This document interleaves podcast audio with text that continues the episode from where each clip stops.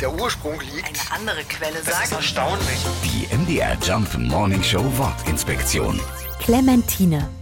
Das, was viele von uns landläufig unter der Mandarine verstehen, ist oft eine Clementine. Der Unterschied, in der Mandarine sind zum Beispiel viele Kerne zu finden, wohingegen die Clementine keine bis wenige Kerne besitzt.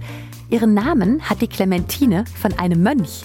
Der Trappistenmönch Frère Clément leitete Ende des 19. Jahrhunderts den Gartenbaubetrieb eines Waisenhauses. Hier entdeckte er die Frucht und beschrieb sie wissenschaftlich. Und so durfte er ihr seinen Namen geben. Clementine bzw. Clementine ist übrigens auch ein Mädchenname. Der ist vom lateinischen Wort für die Sanftmütige abgeleitet. Die MDR Jump Morning Show Wortinspektion. Jeden Morgen um 6.20 Uhr und 8.20 Uhr und jederzeit in der ARD Audiothek.